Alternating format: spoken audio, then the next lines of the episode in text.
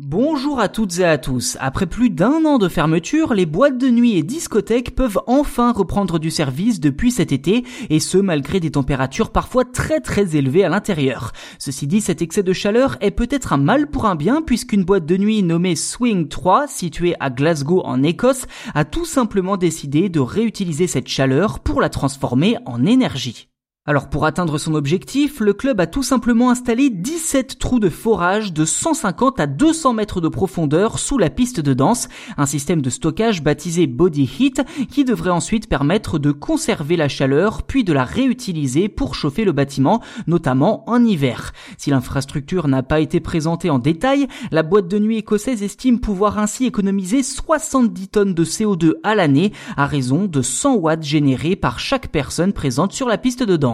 Je cite Andrew Fleming Brown, le directeur du club Swing 3, grâce à Body nous contribuons à résoudre un problème mondial de manière innovante et nous réduisons considérablement notre consommation d'énergie, ce qui nous rapprochera de notre objectif de devenir un lieu neutre en carbone dans un avenir pas si lointain.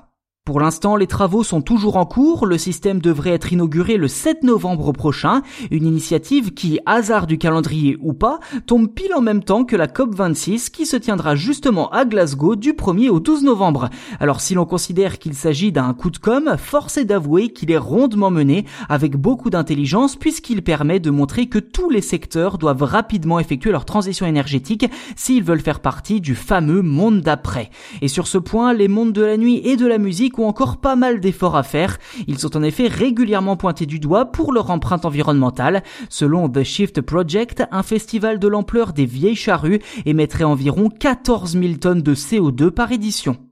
Voilà pour cet épisode dédié à cette initiative des boîtes de nuit qui récupèrent la chaleur pour chauffer le bâtiment. Alors la récupération de la chaleur, ce n'est pas nouveau, ça existe quand même depuis un certain temps, mais appliqué au monde de la nuit, c'est quand même assez innovant. N'hésitez pas à nous dire ce que vous en avez pensé en commentaire et n'hésitez pas non plus à vous abonner au podcast si ce n'est pas déjà fait, c'est gratuit et en plus vous serez les premiers informés lors de la sortie des futurs numéros.